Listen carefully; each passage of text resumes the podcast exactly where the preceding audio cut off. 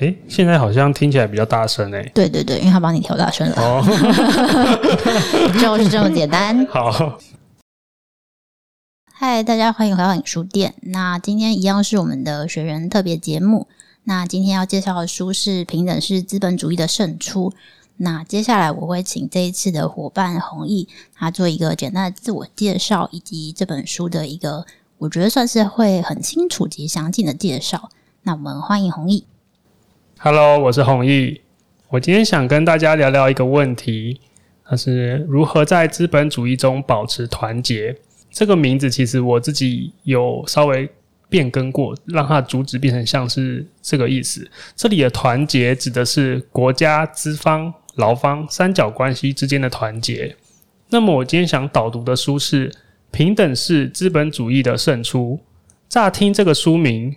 好像有一个比较厉害的资本主义，但是大家比较没有接触过。没错，我一开始也是被书风吸引了。终于，终于有一个资本主义的案例告诉我，它没有造成贫富差距越来越大，它让社会更为平等、更为和谐。具体来说，这本书想说的是，我们先拉一个时间轴，中间有一个重要的转折点，叫做全球化，然后有三个重要的角色，分别是国家。资方、劳方这三者之间，透过各种不同的互动，可能是合作，也可能是抵抗，或制定各式各样的法案。作者观察到，平等式资本主义如何在这个无法抵挡的全球化的浪潮下，它还能尽量不牺牲团结，让社会更平等。那这要先从不平等开始说起。我们现在一说到资本主义，都会想到小虾米对抗大鲸鱼的剧本。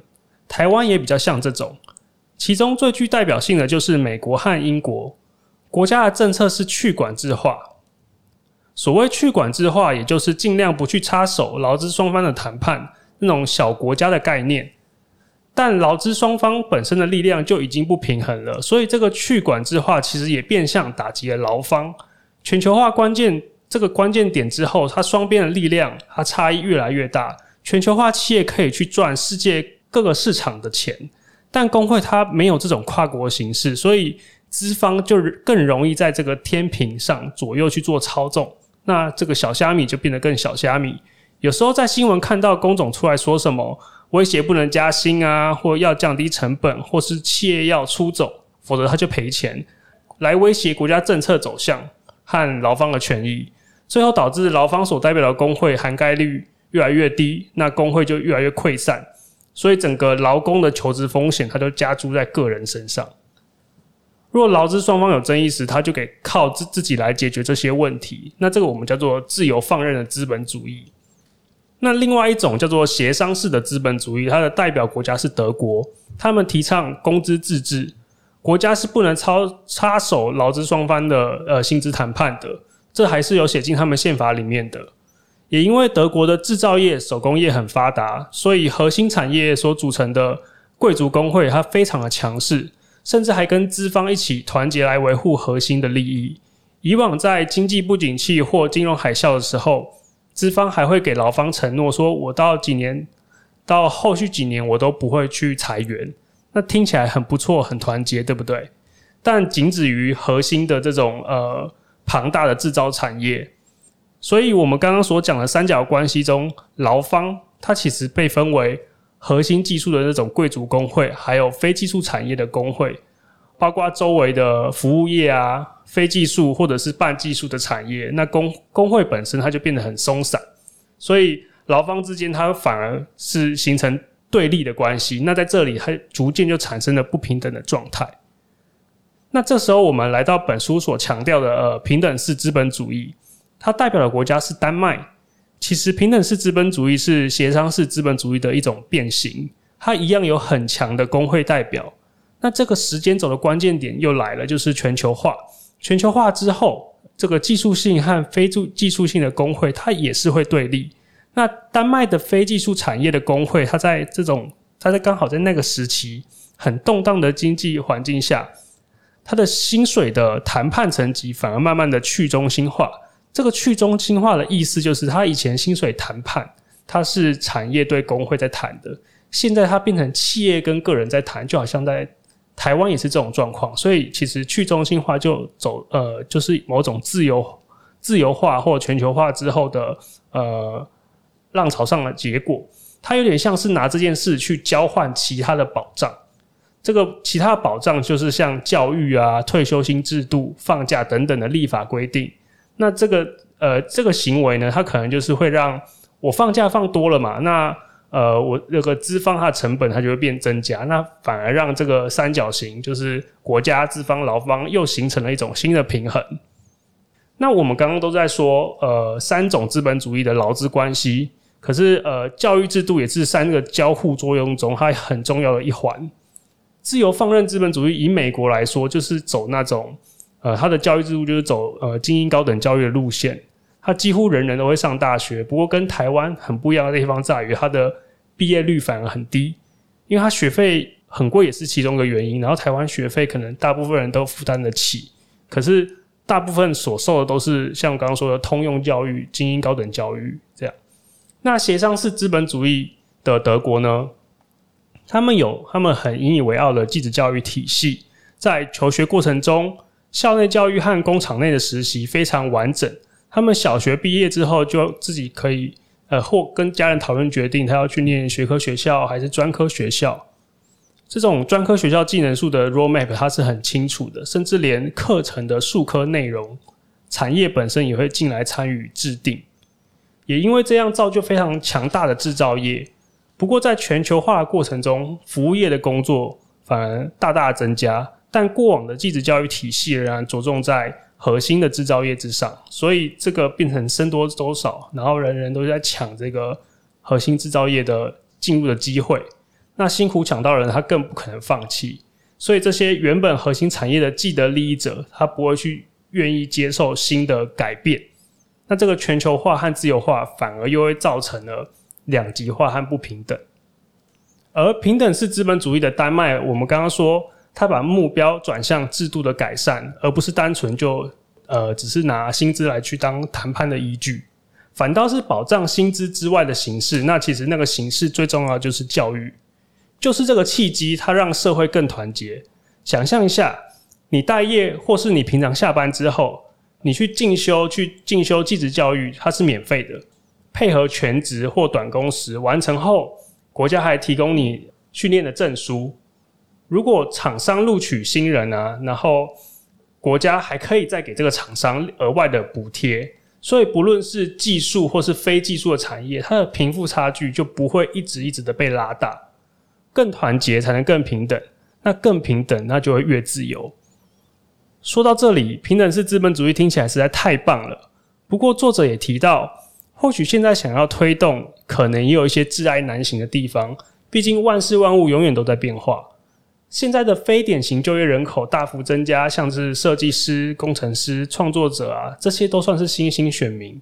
他们要组成工会，还会觉得这件事情很老套。然后，如果工会成立起来，还要有高度的凝聚力和组织力，才有能量去跟资方做谈判。另外，其实作者也有提到。丹麦是呃，丹麦的平等式资本主义，它还有一个黑暗面，就是它十分排斥外来的移民人口，所以在这个层面上，丹麦也是给自己筑起了高墙。我自己认为能够团结是很不容易的，但团结绝对不是为了排外再造成新的不平等。嗯，好，非常完整的介绍哦。我觉得同一抓的重点就是团结是很很关键的，因为你自己如果在。书店翻这本书，你可能会知道它其实蛮难的。然后，呃，书名也不是很不是很好懂，就是平等是资本主义到底是什么？是平等在哪里？然后，所以我觉得用团结的角度去理解，我觉得是一个相对呃容易的方式。尤其这个团结指的是国家资方跟劳方把这三者分开，然后你可以想象是这三者的平等就可以促成团结，然后团结就可以促进自由。那我觉得这是一个。这这本书最关键的核心，那读起来的话，这本书其实是它有点像是呃超级难的论文，所以大家如果有兴趣去翻的话，可能要先有一点心理准备。嗯，然后呃，我觉得全球化这件事情也很关键，就是呃，我觉得很多讨论经济的书，它其实它它的理论可能是从比方说一九四零年或者一九六零年就开始了，那但是其实经济啊、市场啊。呃整个社会啊都是一直在变动的。所以我觉得这本书很难得，是它去点出全球化这一点，然后让大家知道说，诶，其实很多东西是不断在变革的。同时，他在最后也提醒大家说，诶，虽然这个东西北欧的新的模式好像很不错，可是也不见得大家能够复制。那我觉得，以我们来说，我们可能。啊、台湾其实也有自己的特色或者自己的现况。那我觉得台湾可能，比方说我们的社会福利其实也还不错，相对于可能英美之类的。但我们的工会好像也蛮弱的，可能就是可以从这三种模式中再去想想看，对台湾来说，啊、呃，不论是对资方国家还有劳工来说，什么样的政策或者是未来什么样的走向是啊、更有机会让大家变得更团结，同时变得更自由的。嗯，那。除了以上内容之外，弘毅还有什么心得或是结论或是建议吗？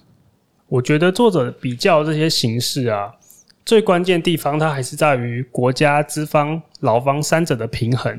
任何的失衡都会造成不平等，那贫富差距就会不断的扩大。在丹麦的案例中，我发现有一个很棒的特点，就是那个教育，它创造出大量让不同领域的人在离开学校之后，还有一起学习的机会。这个绝对有助于不同知识背景的人更呃人与人之间更了解彼此。我昨天刚好想到，不知道有没有一种统计资料，它是去比较就读不同科系、不同学院的人的政治倾向。比方说，商学院会不会特别支持哪个政党？工学院呢？教育学院呢？那学习的过程中，各自学习的专业不同，而形塑成不同的价值观。那这个东西会不会影响自己的呃想法？那丹麦的统计结果会很类似吗？他们在出社会，那接受又接受了这种呃完善的教育，会不会有机会让彼此更了解？那反而减少彼此对立和激化的机会？对。那作者给出的结论多半也围绕在团结身上。毕竟美国和德国在自由化浪潮下，无法将国家、资方、劳方团结起来。反而是平等式资本主义的代表丹麦，它靠着国家推行完善的制度，劳方工会的高度组织，那社会气氛它会变得比较好。那其实，在这种情况下，资方通常不会觉得自己是委屈的那一方，反而有种达成社会公益的成就感。这跟其他两种形态比较起来，它真的是一种呃更高度团结的资本主义的范式。嗯，我觉得刚好讲到一个很关键哦，就是北欧的教育。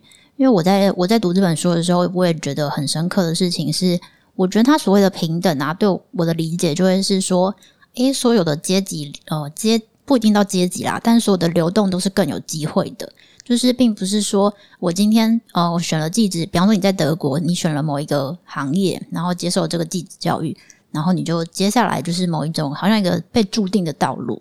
然后在英美也是，如果你不自己争取，或是啊、你因为某些状况不好往下掉。